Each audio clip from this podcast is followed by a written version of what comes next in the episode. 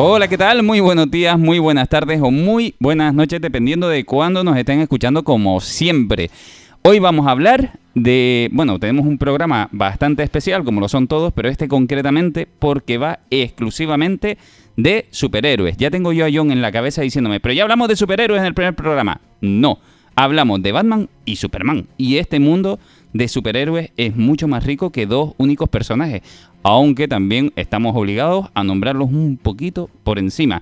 Conmigo está Ismael, como siempre. ¿Qué tal Ismael? ¿Cómo estamos? Hola, buenas. Bien, vamos aquí a hacer un repaso sobre el recorrido esto, ¿no? De los superhéroes en... En, el cine? en pantalla, en TVO, en, en, todas partes. Bueno, TVO, TVO, cómic, se, ha llamado de muchas maneras. Johnny, tú querías estar con nosotros como no en un especial de superhéroes y te esperamos ver en más, por cierto. Sí, la verdad que me interesa el tema, siempre me ha gustado de pequeño y todavía me sigue interesando, que es lo muy interesante. Ainara, ¿qué tal? ¿Cómo estamos? Todo bien, gracias. Todo bien, siempre escueta. Escueta y correcta. Bueno, mientras sea feliz, yo soy feliz. ¿Qué tal, Víctor? ¿Cómo estamos? Pues súper bien. Súper super bien. Nunca mejor dicho, no me lo esperaba, ¿eh? No me lo esperaba. Eh, bueno, pues no sé si son ustedes verdaderos amantes del mundo de los superhéroes. Yo sé que a Johnny se le gusta, yo sé que a mí me gusta. Ah, hasta, el, hasta la pasión prácticamente. Ismael, ¿tú los superhéroes te llaman la atención? Eh, a mí me gustan, pero ya no es de la misma manera con la que me gustaban antes. Antes me gustaban mucho más, sobre todo lo que eran los cómics. Lo que pasa es que ahora han entrado en una dinámica que no me gusta y me he ido poco a poco alejando de, del segundillo. Cuando dices ahora, te refieres especialmente al cine, concretamente, a la llegada del cine, ¿no? No, los cines no. Primero, si son lo, en lo que es en los cómics, antes había una cierta coherencia a la hora de hacer unas tramas y de hacer una evolución de los personajes. Alguien moría y se moría. Ahora no, ahora muere y, antes de morirse ya están anunciando cuándo van a cuándo va a regresar. Bueno. Y a mí esas cosas no me molan porque digo, ¿dónde está la sorpresa de antes? Yo, yo creo en realidad yo creo de verdad que esto lo vamos a tocar, este palo justamente que tú acabas de nombrar, de por qué existen este tipo de cosas. Otra cosa es que tú lo compres o no lo compres, esas opciones de multiverso y, e historias alternativas, que además recuerdo que Marvel fue una, una experta, sobre todo, porque antes del mundo del celuloide, de las películas, todo esto, recordemos que existía la radionovela, ¿no? las historias en radio, que es donde nacía prácticamente Superman, y evidentemente el cómic de toda la vida. Y justamente en este, en este último campo, Marvel tenía un aspecto interesante que era que te contaba la historia más canónica, quiere decir, te voy a contar una historia de cómo Spider-Man salva al mundo. Pero las últimas mm, páginas las dedicaba a... Pero, ¿y si? ¿Y si no le hubiese salido bien eso que él hace para salvar al mundo? ¿Qué hubiese pasado? Y tenía como una pequeña historia alternativa. Entonces esas últimas páginas fueron cobrando cada vez más fuerza, de manera que, es lo que tú dices, que al final algunas de esas y si no hubiese hecho esto, se empezó a volver canónico, que se llama, ¿no? Canónico, por si usamos esta palabra de vez en cuando, eh, canónico significa que entra dentro de los planes de la historia y que esa línea es actual, cosa que además eh, por ejemplo, ahora se está debatiendo mucho con Star Wars, que si las últimas películas a lo mejor no son tan canónicas y, Disney dice, pues ya no son canon, significa que a lo mejor ya no entran dentro de la línea argumental, lo que quiere decir que podría haber otras 7, 8 y 9. Pero bueno, eso es otro debate, otra historia y otro mundo. Bueno, eso depende de los caprichos ya del fandom. del mundo en Hombre, yo veo la diferencia en eso que Marvel eh, lo que consiguió fue hacer, fue hacer historias sobre ser superhéroe en un entorno más cotidiano Eres un chaval que va al instituto, te pica una araña y de repente tienes que lidiar con las hormonas, con ligar con la gente, con estudiar y a la vez tienes que salvar el, salvar el día, ¿no? Salvar y derrotar al villano. Y DC lo que es más experto en hacer cosas más grandes. Y una cosa que tiene DC es que hizo un concepto que era el legado. Moría alguien y alguien cogía, a otra persona sustituía a, a ese personaje y asumía, digamos, el manto. Pasó con Flash, pasó con Linterna Verde y con algunos más. Pero de un año hasta, hasta ahora, de repente, todos esos personajes que han muerto han vuelto otra vez a la vida. ¿Por qué? A causa del cine. El cine prefiere recurrir a los personajes principales y el cómic lo que hace va a rebufo y resucita a ese personaje para que, digamos, adquiera una especie de, de lógica el que esté en la película y no esté el que, el que es, digamos, el portador oficial. Eh, voy a hacer una pregunta antes de las, lanzarnos a lo loco al mundo de superhéroes ya de lleno. ¿Cuál es tu personaje favorito de superhéroes? Aunque ya no te flipen mucho los superhéroes. Eh, a mí yo tengo dos. Uno es Magneto y el otro es uno que es famoso ahora, que es Thanos. Que me gustaba antes de que fuera personaje de, del cine. ¿Y te gustó más? cuando era indie. no, indie no. Me gustó siempre desde, pequeñito, siempre me gustó, no sé, esa idea loca que él tenía me molaba. Y Magneto porque tenía más en su modo de ver tenía más razón que Xavier a la hora de afrontar o sea los problemas. A ti dentro de los superhéroes lo que te gustan son los malos con grises, ¿no? Sí, bueno, ahí está Doctor Muerte, que ese todavía es mucho más gris. Claro. Y no por la armadura, pero todavía más gris que los otros dos. Johnny, ¿cuál es tu personaje favorito de esto del mundo del cómic? Pues a mí yo creo que lo he pensado, mm, es porque estaba entre Hulk y Spider-Man. Hulk por, por lo bestia que era, lo, lo sobresaturado que era siempre. Es decir, sabías que tenía un poder dentro de sí que iba más allá y que no podía demostrar en el momento, ¿no? Y, y este ese cambio continuo que tenía, ¿no? Y Spearman porque sigue siendo joven, lo ves como que mm, aún creciendo mm, ha perdido la juventud y, y, se mueve como un joven, de hecho, todo el rato, pero pero así, pero la, la, el concepto que se tiene de él, o por lo menos que él tiene de sí mismo para, para con el mundo, es el de un adulto.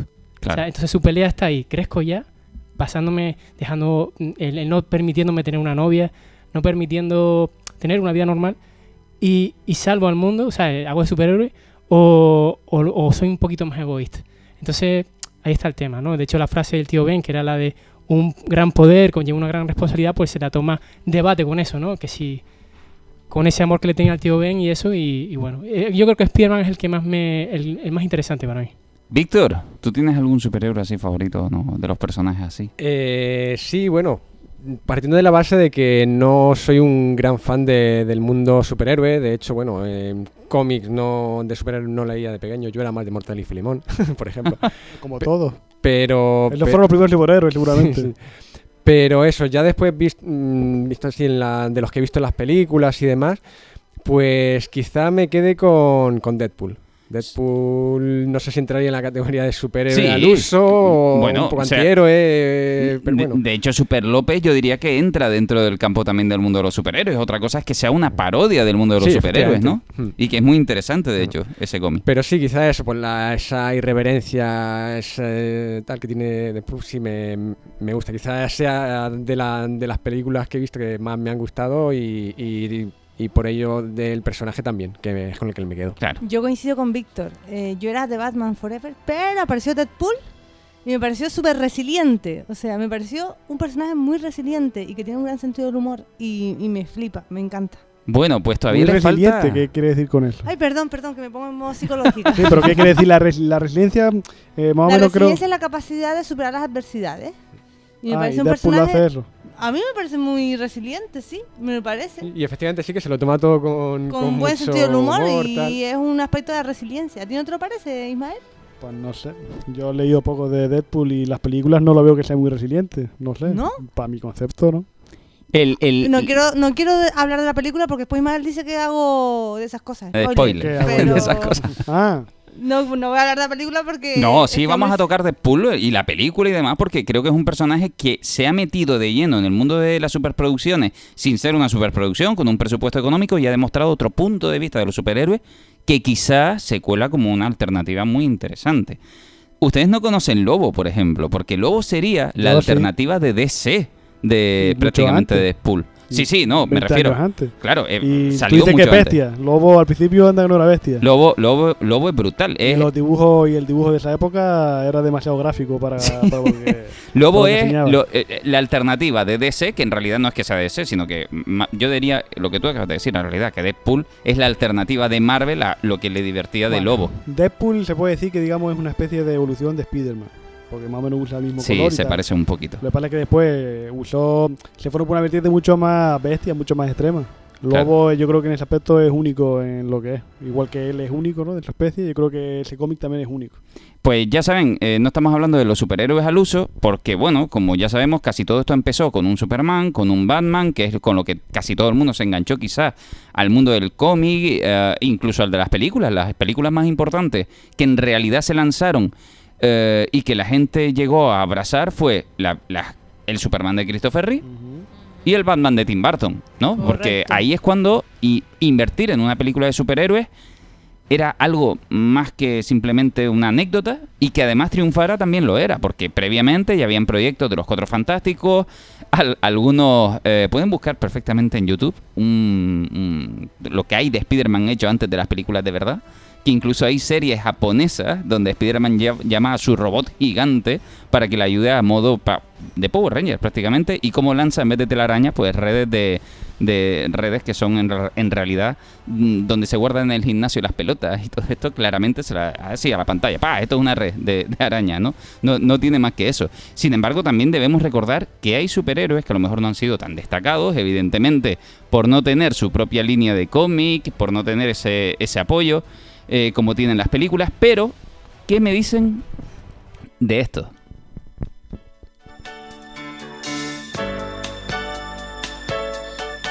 ¿Alguno con estos acordes ya le está sonando de qué puede ir este producto? Yo no la he visto, pero sé cuál es. Mm, buenísimo.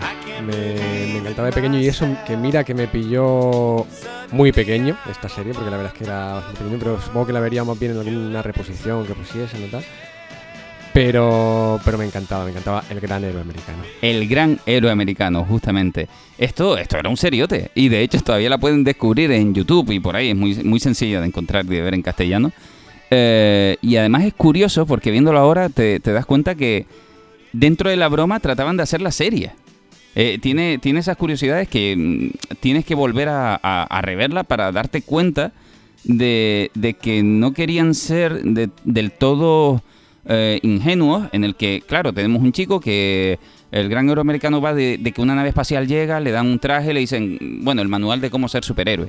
Y cuando él empieza a contar eso, lo meten en un loquero y tiene como unos aspectos de drama incluso con su Se llama pareja. psiquiátrico, ¿vale? No lo P- quiero. Perdón, en el psiquiátrico. En el psiquiátrico. Gracias, Tene. Discúlpame. Eh, Lo meten en el psiquiátrico y, y además se monta un drama con su mujer que nadie le cree. Quiere decir, no es tan fácil como decir, bueno, pues ahora soy un superhéroe y se acabó, ¿no? Y, y bueno, es bastante interesante lo que plantea ahí. Es viendo- bastante realista también, porque parece que los superhéroes vienen ya con esas habilidades superpoderosas de saber controlar sus superpoderes. Correcto. Y, y no es así. Yo creo que lo hace más humano, ¿no? Todo requiere un proceso de aprendizaje, incluso hasta ser superhéroe. Claro, efectivamente. Y para aprender a volar correctamente, pues se tiene que comer 10.000 paredes antes, como de hecho se comía. o De hecho, sea, era un personaje que nunca supo aterrizar. Ah, Ahí Ese era su problema. O sea, podía aprender a volar, pero después no sabía aterrizar. Eso, eso es una cosa curiosa de los superhéroes, que parece que pertenecen a un imaginario infantil, ¿no? Pero esa idea de que todo el mundo quisiera ser superhéroe y qué es lo que haría, pues yo creo que ha pasado por muchas cabezas, ¿no? No solamente por la gente que, que le gusta los cómics y eso. Y al final ser superhéroe es como tener superpoder. Y ese superpoder te hace especial y te hace mm, capaz de hacer más de lo que uno imagina, ¿no? Entonces, eh, esto de esta serie refleja un poco esa realidad de, de- del que le- de repente, mm, como si fuera una, una interrupción, le llegan superpoderes y no sabe qué hacer con ellos. Claro. Es decir, es más, eh, intentas hacer el bien, pero lo haces mal, porque como que tienes que eso, o aprender, y no solamente aprender, sino a intentar adaptarlo a lo que se necesita. Que ahí está el tema, ¿no? Es decir, si el superhéroe realmente sirve al bien, o si el superhéroe hace lo que le da la gana, o si el superhéroe está fuera de contexto, ¿no? Porque ahí está el tema de si... si... Es que me estás adelantando un tema que es súper interesante y solo por adelantarlo yo creo que ya lo tenemos que soltar. Ah, vale, vale. O sea, lo que acabas de nombrar creo que resume casi a la perfección The Boys. No sé si le suena Es- la serie de superhéroes del año, o del año pasado, pero que en realidad también es de este año porque su segunda temporada también es espectacular, es explosiva. Y yo lo, lo marco algo así como el, el Watchmen de nuevo de los superhéroes. Quiere decir, si ustedes recuerdan de Watchmen, y el que no lo recuerde, pues nada, eh, hubo una época, digamos, muy amable del mundo de superhéroes. Existió un Batman que era demasiado blanquito, con un Robin demasiado blanco, eh, todo como muy inocente, ¿no? Y habían ahí unos atipos de querer eh, generar algo nuevo en los superhéroes. Y entonces llegó Watchmen, que era como darle un punto totalmente serio a ese mundo de superhéroes. Si existieran, de verdad que podría estar pasando, ¿no? Y eso sucedió en los años 80. Pues ahora, en 2019-2020, Amazon produce una serie que se llama The Boys, que viene también de un cómic, y que hace exactamente el mismo planteamiento, es decir, ¿qué pasaría si hoy en mitad de las redes sociales, en el mundo del marketing que tenemos actualmente y de la falsedad, de este, de este mundo que se mueve debajo de la mesa, tratamos de dar una imagen, pero el mundo funciona de otra manera, si existieran superhéroes de verdad, ¿no? ¿Han visto The Voice ustedes? Sí, las dos temporadas. Do- hay dos temporadas ahora mismo, a día de hoy. Yo solamente vi la primera. No me gustó. Y no le gustó. Y- y es no- que a Ismael no le gustan mucho las cosas. No las en cosas. general, Pero digo yo, ño, comparar The Voice con The Watchmen, eso es ser algo atrevido. Yo no he ¿eh? visto The me, Voice, me ¿vale? atrevo, Pero me sí atrevo puedo a hablar de hacerlo Watchmen. abiertamente, ¿eh? ¿Cómo? Yo no he visto The Voice, pero sí puedo hablar de Yo, Watchmen. pero Mira los vigilantes. están comparando palabras mayores de una manera... Y lo hago abiertamente, además, porque eh, creo que el, el cómic es una auténtica obra. Pues yo te súper recomiendo que leas The Authority, que salió como 10 años antes que The Boy y es todavía creo que más bestia que The Boy, porque The Boy sí tiene cosas muy gráficas, pero que al final yo creo que no dejan de ser algo puntuales que no eh, van mucho más allá. Authority por lo menos intentaba hacer algo un, un poquito más, porque The Boy no es lo mismo que tú cojas y salga un plano final. Que yo no la he visto, pero sí porque he visto las imágenes de la segunda temporada de, de The Boy con el Patriota ahí haciendo de un trabajito. Pero Authority hacía otra cosa mucho más mm, gráfica sin ser. No, mucho más grande sin ser tan gráfico. Es que se confunde muchas veces ahora con ser atrevido con ser gráfico. Y a veces que ser gráfico no deja de ser una cosa solamente puntual que no va a ningún lado. Pero quizás, a lo mejor tú, tú cuando te refieres gráfico, te estás refiriendo a, a La imágenes. escena final de a- The Boy, a por ejemplo, imágenes- esa imágenes final. brutales. La escena final esa. Eh, ¿A dónde lleva? Vamos a ver, no hagas spoiler, que tú eres el No, señor no, de yo los no no estoy viendo spoilers. nada. Estoy viendo que hay una escena final, pero no estoy diciendo el qué. La cosa es a qué lleva esa escena. Vale, independientemente de, de a dónde lleve o no lleve, para que ustedes se pongan en contexto, ¿vale? The Voice va de un grupo de superhéroes que asimilan ser algo parecido a la Liga de la Justicia, pero que tienen detrás un grupo de marketing literalmente encargado de mejorar la imagen de los superhéroes y hacer que sean, pues, dioses sobre la ciudad, ¿no? Sobre, sobre el mundo en realidad. Y después hay un De manera que desde el primer episodio nos encontramos que no son perfectos. Y lejos de no ser perfectos, incluso son descabelladamente inhumanos al tener la capacidad de tener superpoderes. Son gente fuera de control. Y lo que se encarga el marketing básicamente es de que esto nunca eh, salga a la luz. Sus problemas, sus adicciones, cualquier cosa que suceda, tiene que estar siempre controlada. Y siempre hay un grupo de gente que conocen esa hipocresía y tratan de desvelarla. Entonces, ¿qué tenemos? Superhéroes descontrolados, una especie de Superman. Cuando digo Superman me refiero a que es un personaje que, es como el superpoderoso, eh, pero que no deja de ser una persona que todavía se mantiene con caprichos infantiles y que eso lo convierte en una persona peligrosa a nivel social o mundial. Entonces, claro, todo esto empieza a tener una, un- una idea muy turbia del mundo de los superhéroes que tú como espectador te la encuentras de lleno y creo que sin querer o muy a propósito hace una crítica social y del poder, ya no de los superpoderes, de cómo estamos sometidos constantemente al poder y cómo el poder trata de blanquearse una y otra vez, ¿no? Entonces, desde ese punto de vista, eh, a mí me gusta mucho cómo toca la fibra sensible de una sociedad polarizada como la que estamos incluso viviendo hoy en día, en, en este caso. Y además vemos ahí cómo se poli, que- perdón, cómo se vuelve la sociedad incluso se poli, ¿eh? ¿cómo, ¿Cómo es la palabra? Discúlpenme. Se politiza, dices tú. No, polariza. Polar- se polariza. polariza, Ah. justamente. Llevamos dos palabras, ¿eh, Tene? Perdón, discúlpame. Sigue tú, nada. sigue tú con el programa. Sí. No, no, no, no, no, yo quiero seguir con Watchmen, ¿vale? Que The Voice está muy bien, pero The Watchmen. Vale, es antes de cerrar de hoy, cómic. por si Víctor quiere decir Sí, algo favor, también. Por favor. Sí, no, eso. eh, y además eso, que vemos unos, unos superhéroes eh, obsesionados. O sea, mm, lo que más les importa es su, su popularidad y le vemos discutiendo entre ellos, no, pues eh, no creo que lo esté haciendo tan mal cuando mi popularidad ha subido 5 puntos en la última semana, que no sé qué, qué tal. Los Es likes. algo que... Sí. es- sí, sí, efectivamente, eh, refleja mucho esta, un poco esta sociedad que estamos viendo ahora de, de tengo que ser el más popular. ¿Para qué? No sé, para nada, pero, pero tengo que serlo, ¿sabes?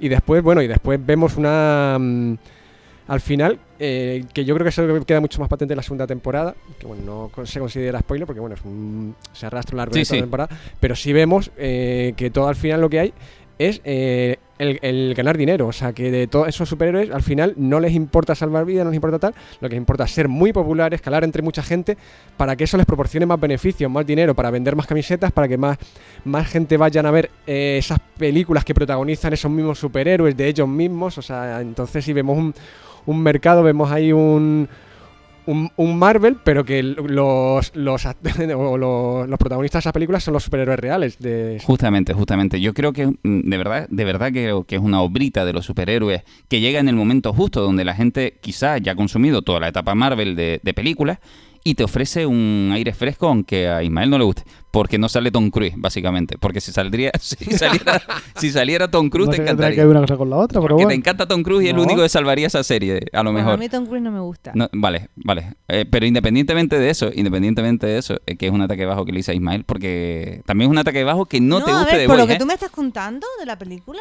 de la serie. de la serie, perdona, para mí es un Black Mirror, es un episodio largo de Black Mirror.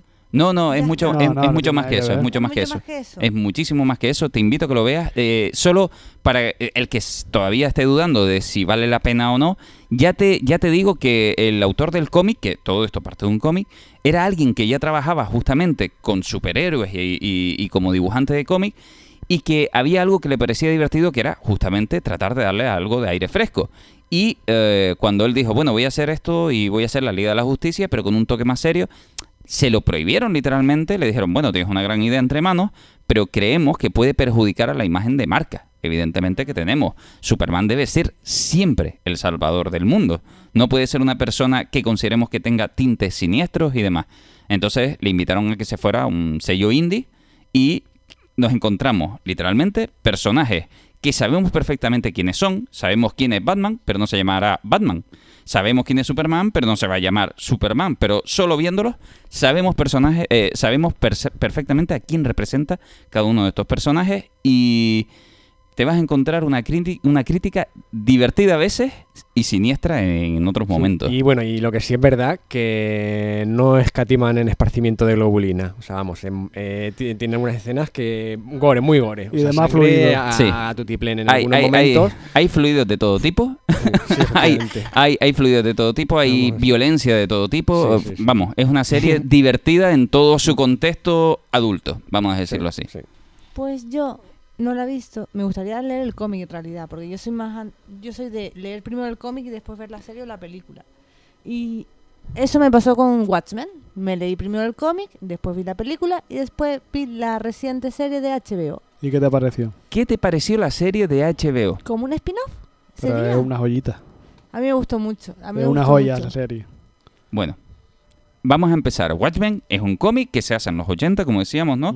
El señor Moore, Ah, se- Alan Moore. a- Alan Moore dice, oye, creo que los personajes de superhéroes se merecen una historia adulta porque la gente que creció leyendo superhéroes, y además Alan Moore es un guionista de peso pesado, eh, se, no sé, merecen Moore- ver evolucionar esto. Puede gustar más o menos Alan Moore, pero Alan Moore es- en lo que es el mundo del cómic hizo cosas que nadie pudo hacer. Y No, no, él- sencillo al final, al principio. Parecía que no era nada intrascendente, pero después ha calado de una manera asombrosa. Alan Moore era un pesado en el mundo del cómic en el buen sentido, o sea, una era un- historia, por ejemplo, como la broma asesina de Batman, que ahí hablamos lo que es el canon. Claro. Una película, una, un, una- un cómic que era aparte, no tenía nada que ver con la historia de Batman, porque era una especie de Easy, como tú dices. Pero caló tanto y fue tan, tan, tan eh, innovadora que lo tuvieron que meter obligado a la continuidad de, de Batman. Claro, Y no, no, no quedó otra. hizo, por ejemplo, también la de La Cosa del Pantano, que hizo una, una etapa en ese, en ese cómic y cogió un personaje y lo transformó en algo totalmente diferente. Es quizás la menos conocida de, de Muro. Quiere No, decir, es que- la gente que lo sigue sí, pero es la, la que menos se ha popularizado de alguna manera y es también una obrita buena del guion también. Alan Moore lo que tiene es que sabe cómo hacer una psicología de personajes buenas y hace un desarrollo que tiene lo superficial, pero a la vez tiene una cosita más. Claro. Una cosa más y es lo que hace ese detallito que hace que el, que el cómic sea mucho más grande. El, el cómic se convirtió rápidamente en un producto de culpo, de, de culpo, de culto. A la gente le encantó, eh, se notaba que aquello era distinto, daba, como estábamos diciendo con The Boy, un aire fresco y de repente llegó la película. Aina, Bueno, ¿qué, te pareció la película? De repente. bueno, de repente, 25 de años repente después, un, pero- un día, 25 años después, en 2000 de pronto llegó la 2009. película. Nueve, ¿no? Lo que hizo Watchmen en todo caso fue influir en los 90 a la hora de los cómics. Porque Sí. en Watchmen todos los personajes eran serios, eran torturados, estaban todos con mala leche, estaban todos siempre con trauma arrastrados desde cuando eran niños. Y los 90 fueron así. Posiblemente el Batman de Tim Burton ya tiene una influencia. Claro, pero ahí. porque ya en los cómics empezaron a poner en el cómic normal ese tipo de, de superhéroe. Claro. Siempre taciturno, siempre cabreado y siempre lleno de, de traumas. Por eso Batman, por ejemplo, es más un psicópata que un superhéroe, porque lo retorcieron tanto que parece más un, un Eh, eh, chaval que está eh, es prácticamente lo mismo. Mm. Es prácticamente lo mismo. Siempre están como ahí, ¿no? Al filo de, de cambiar de bando, ¿no? Como No, de pasarse sí. la raya. No, sino que Bruce Wayne decirle, chaval, tienes que irte a un psiquiatra porque lo tuyo no, no se cura poniéndote un- una armadura. Yo creo que eso, eso también veo yo en Batman, ¿no? Un reflejo en esta última película de Joker, que se veía, que se trataba sobre el villano de Joker, pero que en ese momento en el que aparecía Batman, parecía, sobre todo ya al final, parecía Espera, que... espera. ¿Cuándo aparece Batman? Nunca aparece Batman. No, hace un cameo, hace un cameo. No. No, no es Batman, es Es el, el, padre trauma, de todo, pero... el trauma que da pie a Batman. ¿Qué? Es decir, el... yo no la he visto, ah, ¿eh? Yo- yo, no puedo decir nada. Espérate, es verdad, ya me estoy acordando. momento- el sí, sí, me momento- estoy acordando, pero de partida es de... que es demasiado de- ahí tangencial Claro, para lo tampoco- que... Ya me, estoy, ya me acordé cuando, cuando aparece, sí. Cierto. Pero bueno, yo lo que me refiero es que eh, este superhéroe o esta persona que se hace el superhéroe eh, está loco. O sea, está loco porque primero intenta ordenar el mundo en base a lo que él piensa de lo que es el bien. O sea, no está, no está mm, regulado por, por, un- por una institución que le diga, "Ah, no, ahora va por aquí la cosa, ahora va por aquí. Eh, él hace lo que, lo que quiere. Sea, sea como sea, Batman, lo interesante que tiene son los grises que tiene como protagonista, como bueno, que en realidad hay un momento en el que es verdad lo que ustedes están diciendo. Si Joker está loco, Batman llega a estar en el mismo lugar, lo que pasa que no está en el bando de los malos, pero sí está en el bando de la locura.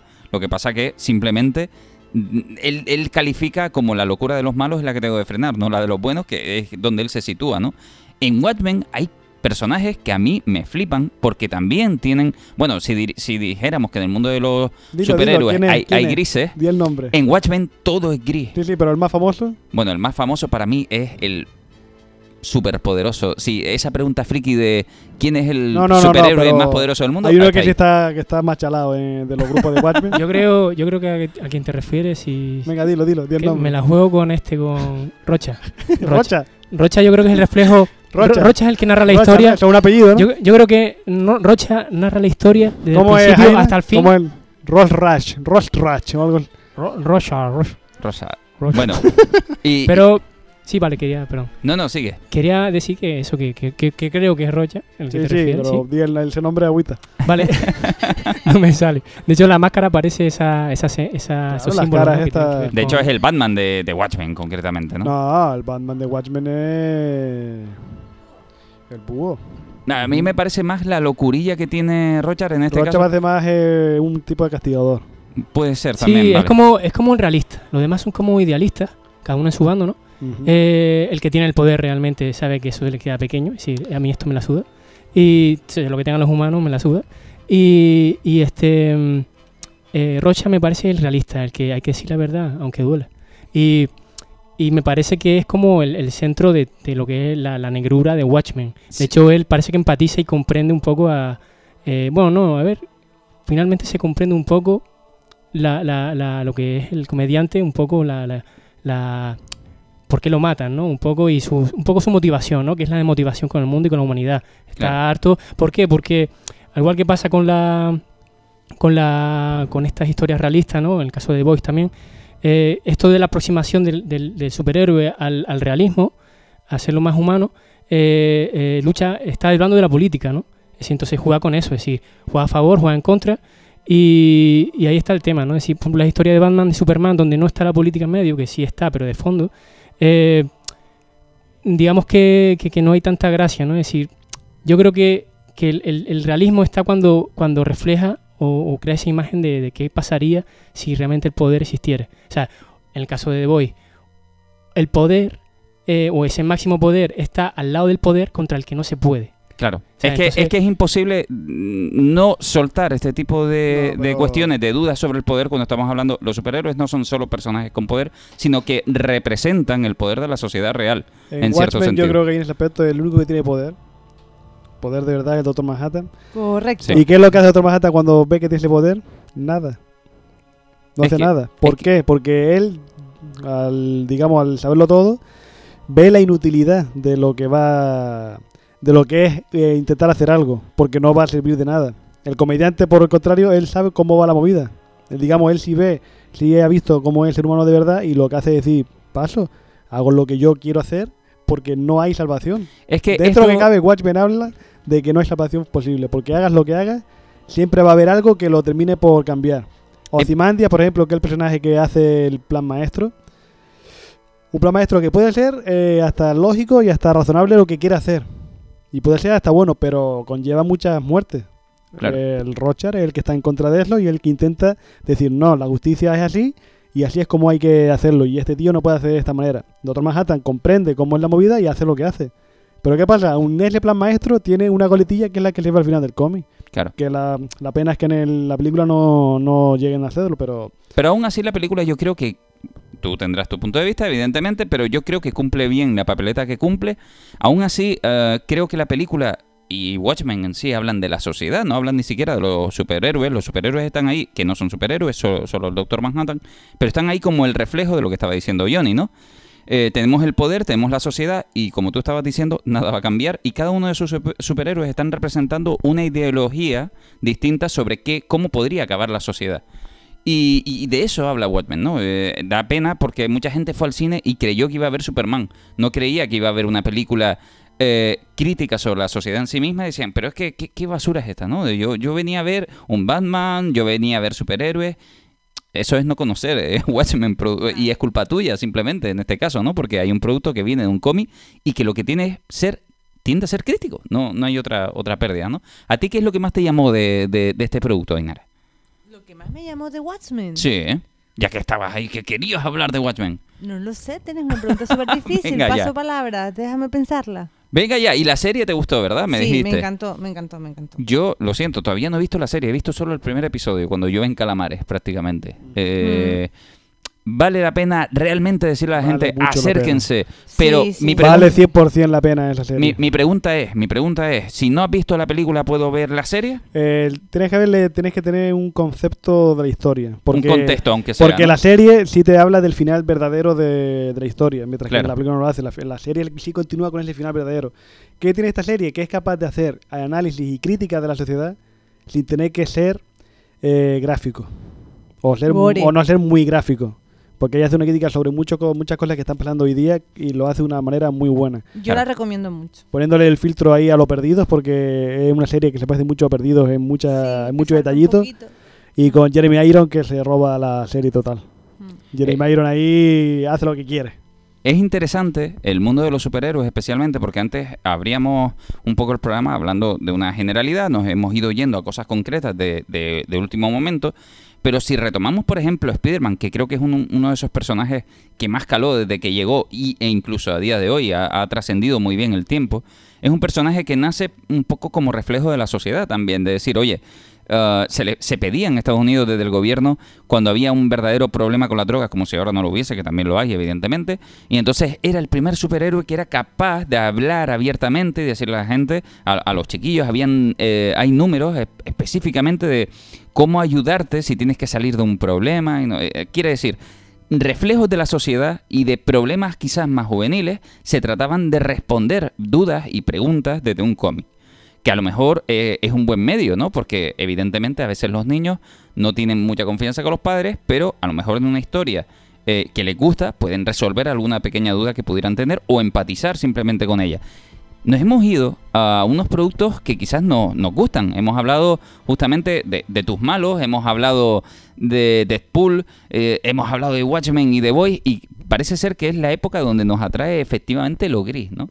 En este caso. Quiere decir, si había un Spider-Man que hablaba a los jóvenes de cómo era la sociedad en ese momento, parece que los superhéroes de ahora nos hablan de cómo es la sociedad en este momento, llena de grises que no confían en el poder, que el poder parece que está un poco manipulado y que en realidad lo sabemos, pero también juegan con el papel de mantenernos o, o tratar de mantenernos engañados. Entonces, ante esta idea, creo que es como han nacido todos los superhéroes y como en realidad nos estamos sintiendo eh, enganchados a ellos, ¿no? De, de alguna forma. ¿Hay algún superhéroe ahora que esté triunfando o que crean ustedes que triunfe lejos de los grises y recupere esa esencia? La esencia de que así de los estilos De los superhéroes clásicos. y tal. Eh, pues no lo sé, porque te digo, estoy desconectado y más o menos me entero siempre de las cosas, de las novedades, Pero hay una, por ejemplo, un personaje que es de nueva creación, que es la nueva Miss Marvel, que es una chica que se llama Kamala Khan o algo así. O me confundo con la vicepresidenta de ahora de Estados Unidos, no lo sé, pero, pero es una chica que es árabe y tal, hereda, hereda los poderes de Miss Marvel, lo, lo que ella es capaz de estirarse los brazos y tal. Y digamos es un superhéroe blanco, por decir así una palabra ahí más, más inocente y tal, que sí está gustando mucho a la gente. Y luego está, por ejemplo, eh, Miles Morales, ¿no? Que es el nuevo Spider-Man. El nuevo Spider-Man. Yo lo siento, pero yo me quedo perfectamente. O sea, si siempre me ha flipado el personaje de Spider-Man en el mundo de los cómics, Spider-Verse, la película de animación, aunque no les guste la animación, deben acercarse a ese producto. Es buenísimo. Es buenísimo. De los mejores productos de superhéroes, de imagen real y no real que yo haya visto. A mí me flipó. ¿Alguien más comparte esta opinión o no? Me gustó, me gustó mucho. Yo no, ya te digo, sin ser especialmente adepto a, los superhéroes y sin serlo tampoco a la animación, mm, reconozco que, me gustó. Fue un producto que me gustó, me gustó mucho. Me mantuvo la película pegado, me retuvo bastante mi interés, me lo pasé muy bien y vamos, o sea, sí, para mí mm, aprueba con mucha, con bastante nota. esa Otro airito fresco, ¿eh? Dentro de, de este mundito Sí. también. La animación es muy, muy interesante también. El, el producto gráfico final también se aleja mucho de, de lo típico que podríamos ver en la animación 3D eh, actual. Es bastante innovador en todo, ¿eh? A mí, a mí me flipó demasiado. Demasiado, debo decir. Eh, y de ¿Y esta... ti, Bueno, Johnny, Johnny, ¿te gustó, ¿qué- Johnny? Sí. no, vale, no, sí, iba a decir que sí, sí, me gustó bastante y que, de hecho, esta introducción de los per- superhéroes con estos elementos también racial, no, de, de crítica Sí. racial o un poco de, de, crítica, más que crítica Yo de protagonismo. Yo llamaría inclusión, más que... Inclusión, crítica. inclusión, sí, de un protagonismo eh, que tampoco llame tanto la atención, pero que, que, que, que vaya quitando más el... el- Eh, exacto. Claro, Eh, ese estereotipo. Pégate al micro porque si no nadie te escuchó. Perdón, eh, quería decir que, fuese quitando el estereotipo de hombre blanco joven americano. Que efectivamente. Claro, de hecho justamente coincide mucho ahora con el tema del lanzamiento del juego y, y con, la, con la revuelta que está habiendo en Estados Unidos por el tema del racismo y eso, ¿no? Pero está bien cuando lo meten como en este caso, que no lo ves metido como con calzador. Exacto, exacto, para venderte lo que es la compañía y el producto y apuestes por ella. También se hace con ese fin un poco, ¿no? Para, para vender, No, y, pero... Y para no, renovar, además, claro. o sea, que te viene, o sea, efectivamente creo que lo meten simplemente porque además dice eso, o sea, Spider-Man, Spider-Man puede ser ese joven blanco americano, como puede ser un, un joven negro de un barrio tal, o puede ser incluso un dibujo animado de Looney Tunes. Efectivamente. O sea, Claro. está eso, porque como cogen ese abanico amplio, no se ve como tan metido a calzador esa integración racial, por, Eh. Es más, lo- los primeros quizás cinco minutos nada más empezar, bueno, cinco minutos después de las burlas, porque la, la película es muy buena riéndose de sí misma y de, del merchandising de sí mismo también. Es muy bueno jugando, si conoces un poquito la historia de Spider-Man, ya a los cinco minutos te estás partiendo porque se ríe de su propio producto, ¿no? Pero hay un momento en el que por fin nos encontramos a Miles Morales que sale de su casa.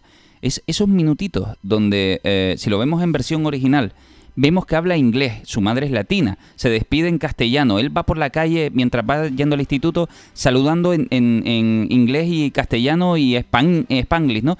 Todo eso, si lo ves en versión original, en un momento te das cuenta de qué va este, este producto, ¿no? Si lo ves en castellano quizás pasa más desapercibido, pero cuando lo ves en original te das cuenta de lleno de decir, esto es cultura, amigo. ¿No? No tratamos de esconder nada y esto es multicultural. Y, y- y está muy rico esos primeros minutos en ese sentido. ¿Qué ibas a decir, Johnny, que te quité la palabra? Perdona. Pues yo no me acuerdo. Pues nada, intentaré no quitártela más, perdona. ¿Yo puedo hablar de la alternativa de, Ma- de Alan Moore de Wonder Woman? Claro. Prometea. Ujú. Cómic caso.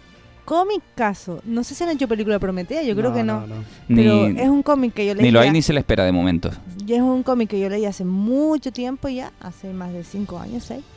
Y le tengo una alta estima a ese cómic y a esa super heroína. Bueno, pues si se quieren acercar, ya saben, Prometea. Nosotros, eh, como ya llevamos un ratito, creo que es hora, nos guste o no nos guste, de abordar rápidamente, porque hemos hablado de superhéroes. Es imposible no decir que Marvel es un estudio de superhéroes ya prácticamente, que venía de los cómics, que era la competencia de DC, que lo estuvo pasando muy mal, y cuando digo muy mal, es muy mal vendiendo derechos eh, de sus personajes. De hecho, Por eso eh, Spider-Man le pertenece a Sony en el mundo de, prácticamente del videojuego y del, cine, no así de los cómics, porque tenían que sacar dinero de cualquier parte. ¿Qué pasa? Que de repente Marvel hace Marvel Studios y decide hacer la, su primera película, que iba a ser Iron Man. Y esa película sale tan bien que de repente a Marvel le llueve el dinero. Y no solo el dinero, le llueven los novios y las novias. Hombre, y también que cierto ratón la compra. Y ahí está. La, eh, a eso me refería, porque muchos tantearon ahí de golpe decir, tenemos que hacernos con esa productora, porque Iron Man Con abrió un, Perdón, con esa compañía. Porque Marvel abrió el huevo que estaba ahí siempre tímido. Los superhéroes molan, pero nunca sabemos cuándo van a gozar de éxito. Lo consigue Tim Burton, lo, lo consigue el Superman de Christopher Reeve, El pero, de eh, sí, Singer. pero todo, pero relativamente tímido.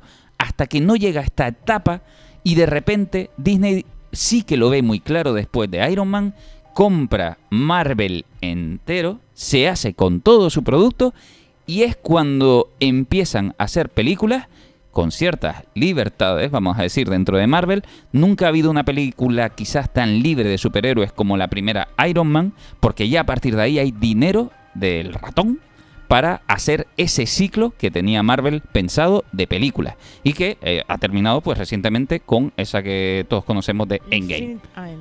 Sí, correcto, con Endgame y con Thanos, básicamente. ¿Les gustó ese ciclo Marvel? ¿A ustedes? A mí sí, a mí me encantó. De hecho, yo es que siempre, como siempre me han gustado superhéroes, pero nunca ha sido de leer cómic. De hecho, es que leer me cuesta bastante, me da perecilla. Entonces, pues el tema del cine siempre, siempre me llamó más la Claro. atención. Y cuando empecé a ver lo- los superhéroes, pues ya, ya, me, ya me afané. Con esta de Iron Man, que también me gustaba el cine en sí, eh, pues lo flipé porque me pareció que está súper bien hecha. Y, y ese universo que creó dentro del cine también, que es el de películas que tienen que ver con películas y, y, después ya con series, incluso ahora, ¿no? Eh, me parece me parece un hito también, ¿no? Dentro del cine, ¿no? Para el estar viviendo un poco eso, ¿no? Esa, ese cambio en el cine y, y cómo está, eh, cómo, cómo, cómo lo vives cuando te gusta, ¿no? Eso también. No, sin duda, sin duda es una etapa bonita, ¿no? Eh, poder ver todos esos superhéroes que hemos estado hablando de cómics, de no sé qué, y de repente empiezan a llover a cuentagotas como películas que se toman en serio.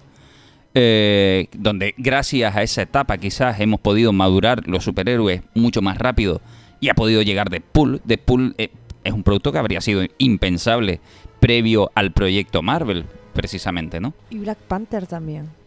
No he visto Black Panther, Black me ha dado pereza todavía. Pero Black Panther es otra cosa. Hombre, Deadpool es una respuesta a cómo Marvel ha ido cogiendo ese producto y lo ha ido eh, moldeando hacia algo que a mí mm, Que no mm, le más o gusta menos me gusta. Deadpool a Ismael, Que es la-. Que es la infantilización del- de los superhéroes. Están siendo cada vez más infantiles y no me miras así. Sí, sí, te miro así Ah. porque iba a decir otra cosa. Pero no, Dime, decir- dime, decir- dime, dime. No, no, a ver, yo te entiendo cuando tú dices infantil. Brown. Pero yo, yo que le doy muchas vueltas a la cabeza. Yo, yo he dicho que, que- que a mí me encanta la filosofía y me gusta mucho el tema de... Más que la filosofía en sí, eh, repito, no, no, no leo filosofía, sino que me gusta filosofar. Y, y con el tema del superhéroe, ¿no? que el, el tema superhéroe crean ese- esa, esa idea de, de- de posibilidad también, con la que se puede imaginar, eh, no es superhéroe solamente se enfoca en, en un- en una persona que tiene poderes y, hace el bien, o tiene un villano y lucha contra él, sino que alberga muchas más posibilidades cuando todas las demás han sido explotadas, ¿no? Entonces, Deadpool, The Boy, eh, esas son posibilidades alterna, al- alternativas, ¿no? O, o no, eh, a esto de tener superpoderes, ¿no? Y entonces, pues, crea ese, mm, esa metáfora también, o, esa, o, es- o representa también esa, o esa otra cara, o esa otra característica de una persona que realmente no quiere salvar a nadie, sino quiere ser el, el, el, el- el gamberro, ¿no? Entonces, Deadpool me parece que aglutina eso. Y, y- y aunque no tenga, no sea tan serio, eh, me parece serio. Me parece serio lo que está, de lo que de lo que trata, porque él eh, justamente está traumatizado porque tiene la cara deformada y porque ya no puede ser normal, pero al mismo tiempo esa forma de ser que tenía de, de, de- de gamberro, pues al final la lleva a su, a su, a su forma de, de actuar, ¿no? Y, y, se- y hace locuras, como Hancock, ¿no? Hancock, no he leído el cómic, pero me han dicho que... No hay cómic, ¿eh? Yo- A mí dijeron, a mí me dijeron que, pasa, que parte de un cómic, pero... No, parte, si, si no estoy equivocado, parte de un guion que es- y originalmente era un guion que era bastante más oscuro. eh, y que sí que a lo mejor podía tener aires parecidos a Deadpool como personaje, pero que una vez se elige eh, que el protagonista fuera, en este caso Will Smith, entonces todo el guion se recambia y se Ah, rehace raro, ¿eh? Para- iluminar un poquito más al personaje y, y convertirlo en Will Smith. Vale, para que no dañes la imagen. Claro. Pues eh, Hancock tenía ese punto de, de, de hecho lo dicen en parte de la película, se mira, vale, está bien que nos ayude, pero es que está destrozando la ciudad. Preferimos que el, el ladrón se salga con la suya a que destruya la sociedad, la, la- la ciudad porque sale más caro. O sea, son pequeñas cosas que no, que dentro de una obra, que es un libro, una, un cómic una película, no puedes representar porque no va de eso, ¿no? Entonces, pero sí está bien que haya alternativas, variedades o sitios pequeños, cortos o, o- o escenas pequeñas donde se vea algo de eso. Vale. Que dices tú, que por pequeño que sea, diga, oye, pues es verdad que, que también pasaría esto. De- Deadpool es divertido, sin duda es divertido. Yo, yo además, es eso, o sea, yo más que infantilización o tal, la Deadpool no, no lo veo infantil, o sea, lo veo No, yo no efectivamente... digo que Deadpool es infantil, estoy viendo un- que es la respuesta de, de la Fox en este caso hacia cómo Marvel ha ido cogiendo y ha ido moldeando a los superhéroes en... Ha ido suavizando en- la- suavizándolo, sí. pero una cosa es suavizar y otra cosa es meter un gag humorístico cada 10 segundos y un chascarrillo y una frase típica. y A mí digo, me hace pero- mucha gracia. Claro, y yo no digo lo contrario. No, a mí también, y es que de hecho, o sea, pero digo yo, hay una historia. Y de hecho, cuéntala. cuando lo, lo asimilaba a- a- un poco a Spider-Man y tal, o sea, para mí es Freddy Krueger. O sea, Freddy Krueger que tiene la cara chamuscada Ah. y cada dos por tres te va a hacer un chascarrillo estúpido por lo general. Pero, eh, pues al igual que uno pues rompía un poco el estereotipo de asesino al uso, pues ya te digo, gastándote la típica broma antes de matarte, pues este creo que hace un poco más o menos lo mismo, ¿sabes? Ese, ese rollo, darle un toque humorístico a, al- a la burrada que voy a hacer, a pesar de que sean malos, voy a cometer una burrada porque lo voy a asesinar a todos. Entonces, eh, te voy a soltar un chascarrillo antes de tal, que, que efectivamente a mí, a mí sí me, me divierte, me divierte mucho, me, me llena, vamos, me... A ver, a ver, eh, eh, a lo mejor alguien me oye y es el momento del combate total, porque lo que están hablando justamente está Marvel por un lado, con su estudio de películas, y después, recordemos, Batman, Superman, etcétera, pertenecen a DC, que también está haciendo sus películas. Y objetivamente está claro que hay un público que es más de Marvel y un público que es más de DC. Y una de las cosas donde más se enfrentan ambos es que efectivamente el, público de DC espera películas que ellos consideran más adultas y quiere decir menos chistecitos, menos historias y que Marvel considera que ellos han reinventado el mundo de, de los superhéroes y que se tiene que hacer de esta manera. ¿Quién le da la razón? Evidentemente es el dinero, porque la recaudación que tiene Marvel en general es muy alta, ha cumplido unos objetivos potentísimos económicos. De hecho, prácticamente, bueno, pues Disney ha vivido muy bien gracias a Marvel desde su adquisición. Se, se ha pagado así sola, sí, pero Marvel en sí, eh, la, la adquisición de Marvel se pagó, se pagó sola con las películas de, de- y, y además lo consigue con unas taquillas alucinantes, ¿no? Quizás DC es verdad que pueda gustar más, puede gustar menos, eh, no ha tenido fortuna tanta en el cine, eh, y, pero admito que trata de ser quizás un poquito más seria dentro de, de este tipo de cosas, pero eso no quiere decir que la fórmula sea mejor, ni mucho menos. Yo aquí, perdón, que te interrumpo. Sí, sí. Eh, es verdad que, que- que, mm, lo que decías de, de, mm, del personaje ¿no? de Deadpool, ahora mismo también me está haciendo, me está dando que pensar que, que a veces el personaje es la representación del personaje y no es el potencial que puede tener. O sea, es decir, crear un Deadpool, eh, en este caso, como ha hecho Disney, por Disney no, perdón, eh, como se ha hecho ahora mismo con las películas, puede ser que no coincida con el, con el Deadpool de los cómics. No, sí, en algunas cosas sí coincide bastante. Y puede ser que el Deadpool de los cómics no, co- no, no coincida con el Deadpool que puede ser. Pero es decir, que a lo que me que refiero es que, eh, claro, es que a lo que me refiero es que esa representación siempre va a ir por un, por un filtro, siempre va a ser filtrada para un público, ¿no? Eh, porque es el producto, básicamente. Y el lenguaje es diferente. No es un lenguaje de un cómic un lenguaje de, de una película. Exacto. exacto. Pero- Son cosas pero- que tú no puedes meter y no puedes, sí, sí, sí, sí. sí. no Estamos- puedes trasladar fielmente una cosa a la otra porque es imposible. Estamos empeñados en que Deadpool es como el resumen de toda la vida. Para nada. en esto, ¿no? ahí- Que, eh, o sea, quiere decir eh, que Deadpool mola, mola un montón.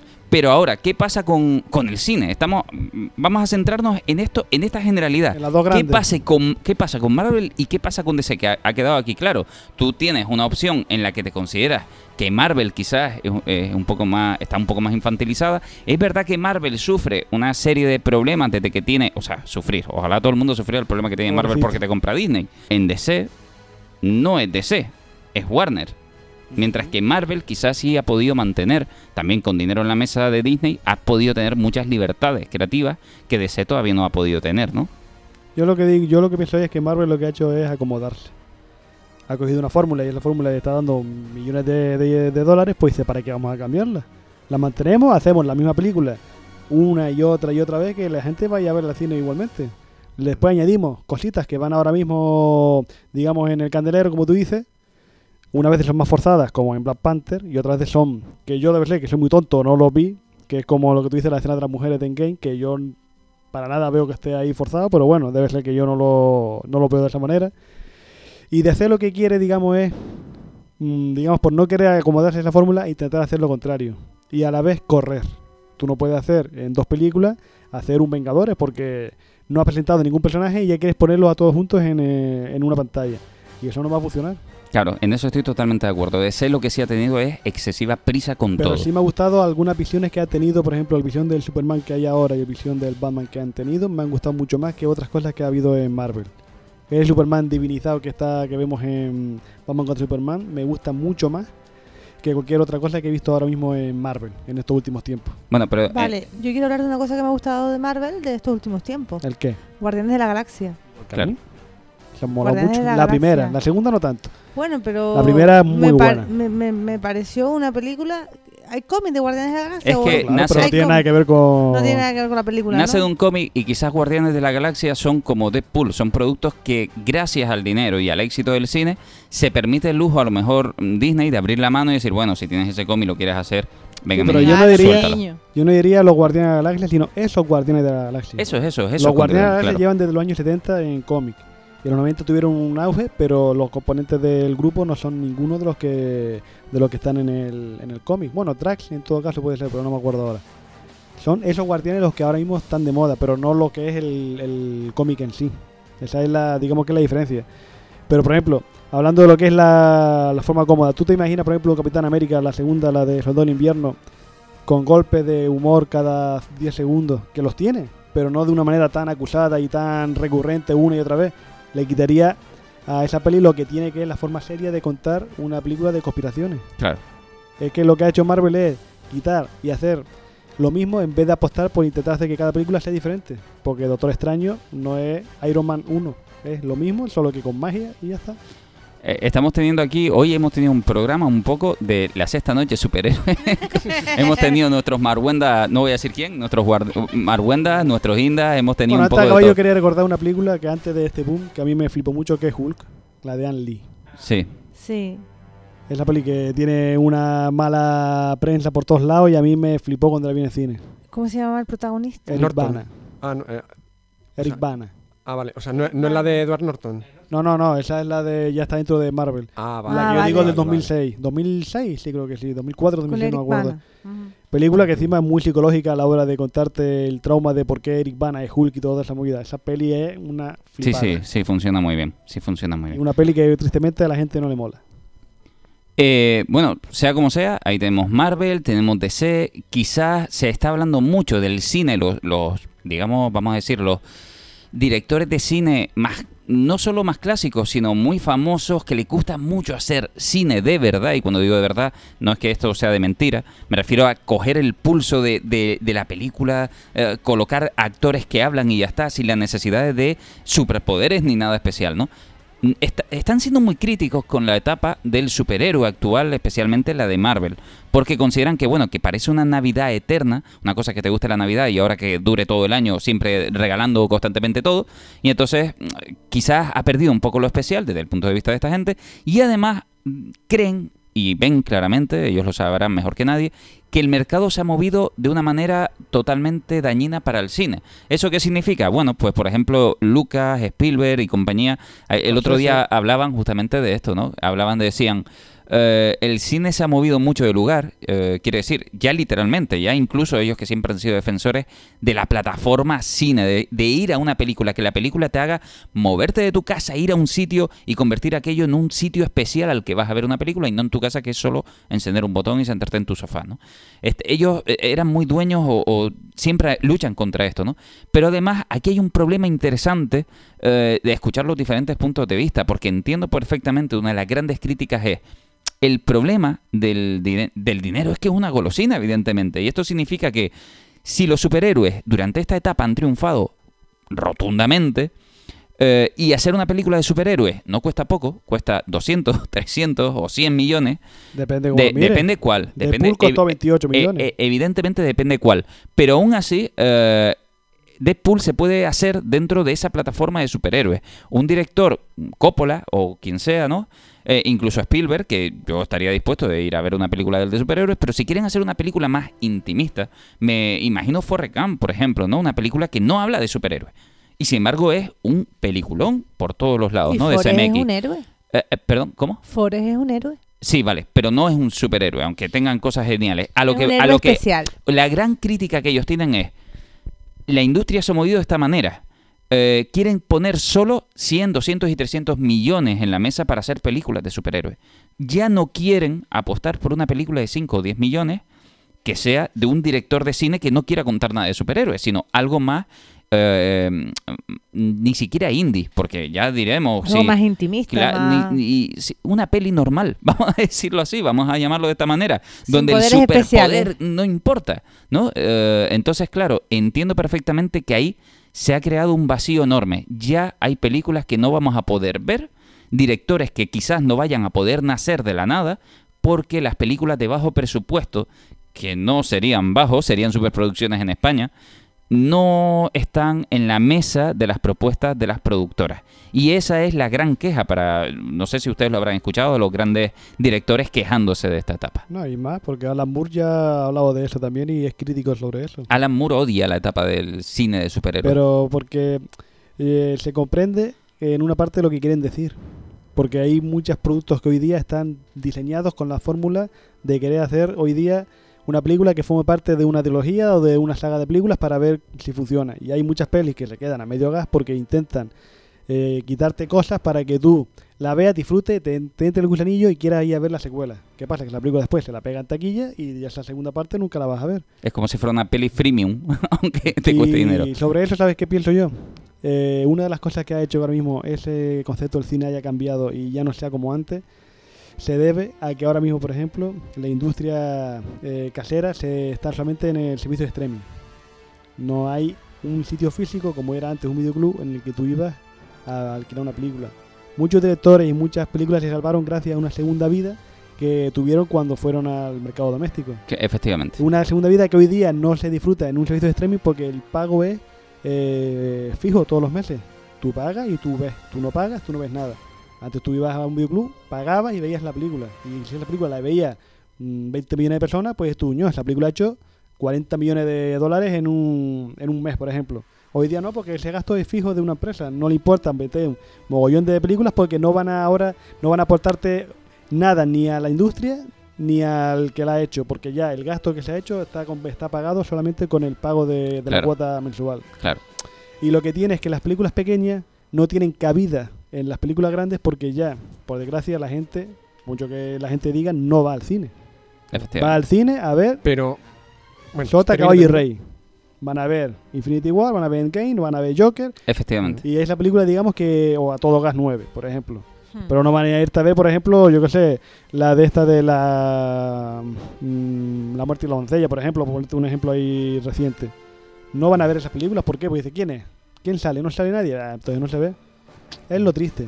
Y películas por- como, por ejemplo, eh, hay una que se llama El Escándalo con Margot Robbie, que es Harley Quinn, que pasó sin pena y gloria de, por la sala de cine. Está Sí. en Prime para verla y tal, pero una película que hace 10 años igual sería un exitazo por la historia que cuenta y todo eso, pero que hoy día no tiene esa repercusión porque está todo el mundo muy centrado en eso, en ver esa mega superproducción más allá de los superhéroes. Pues te digo, ahí tienes a todo gas que también lo, lo peta. Hay, hay una zona oscura ahora en todo esto. Pero ¿no? bueno, yo creo, o sea, efectivamente, creo que ahora mismo se, se hacen películas, efectivamente, para llenar salas, pero yo creo que para mí el, el tema de que, de que haya una proliferación de plataformas en streaming, yo creo que da lugar a nuevas películas y a nuevos talentos que no tendrían cabida en un, en un en salas porque, porque las grandes productoras eh, no aceptarían esas ideas, pero sí tienen cabida en estas plataformas de, de streaming que que no precisan a lo mejor de, de esa seguridad de que voy a tener beneficios, porque bueno, ya tengo mis beneficios por las millones de suscriptores que tenga y decido invertir en lo tuyo, que realmente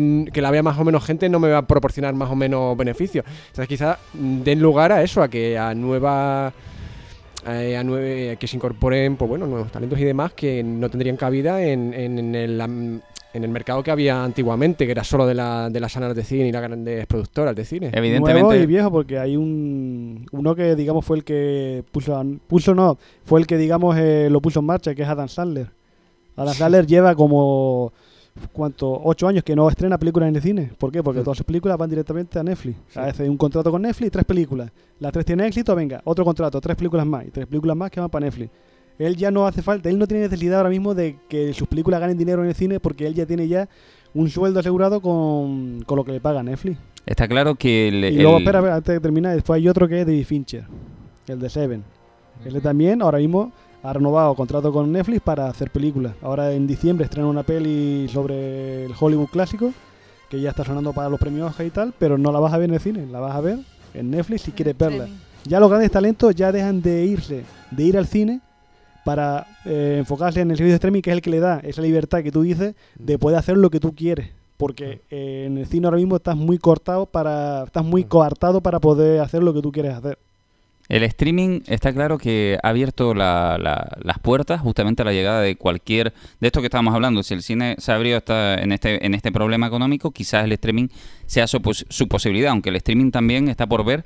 Lo interesante que tiene es que cada plataforma quiere buscarse un hueco. Disney sabemos que va a ser un poquito blanca. A lo mejor Prime todavía no tiene un hueco claro y puede hacer cosas como The Boy. Netflix está como muy en el nicho de los adolescentes y HBO pues sabrán dónde está en realidad. No, no, no nos queda todavía muy claro tampoco. Pero es donde se esperan la, quizás que lleguen o aterricen estas nuevas propuestas. Por nuestra parte, yo creo que hemos hablado muchísimo de superhéroes.